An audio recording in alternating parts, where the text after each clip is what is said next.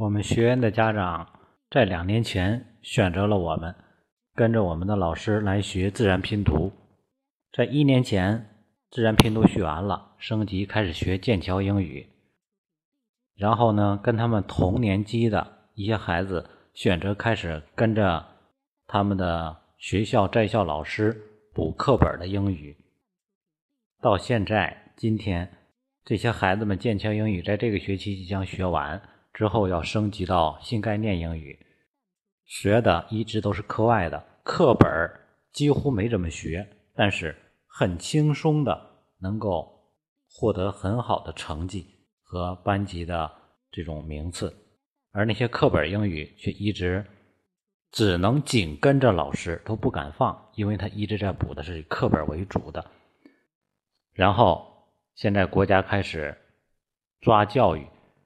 今天开始知道，有一部分的，嗯，跟着老师补的学生集体面临着更换补课班因为他们一直补的课本而他们补课本的老师不能再教了，不敢再教了，所以他们要面临换班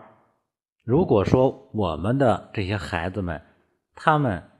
现在不跟着我们补了，他们可能。不太涉及到这一点，因为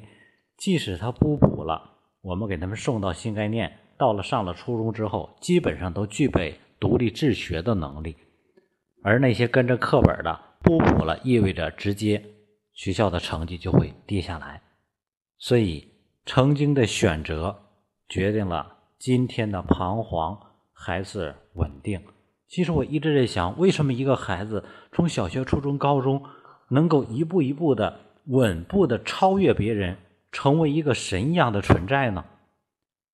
所有那些在学习上、在成长过程中跌跟头的孩子，真的坑都是家长挖的，因为家长的意识的差别。所以我在想，一直在课外跟着老师学课本的那些家长，为什么国家要去出台政策，禁止老师再去补课？因为课本都学不好，学校都学不好，课外还要去补，那简直真的太消耗孩子的精力了。所以说，我就在想，这些孩子们来到我们这块之后，可能还要去应他们的需要，以课本为主。而我们这些已经补了两年多课外的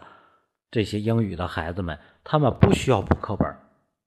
之前都没有补，现在不用补，之后更不用补，因为他们的学习的。这个宽度和范围已经远远超过了课本，所以开始的时候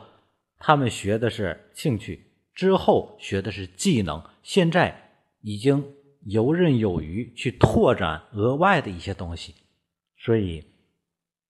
国家在管，其实真的是为了孩子好。那么为什么孩子会经历成长或者学习上的挫折？因为家长认知上的不足。真的给孩子挖了坑，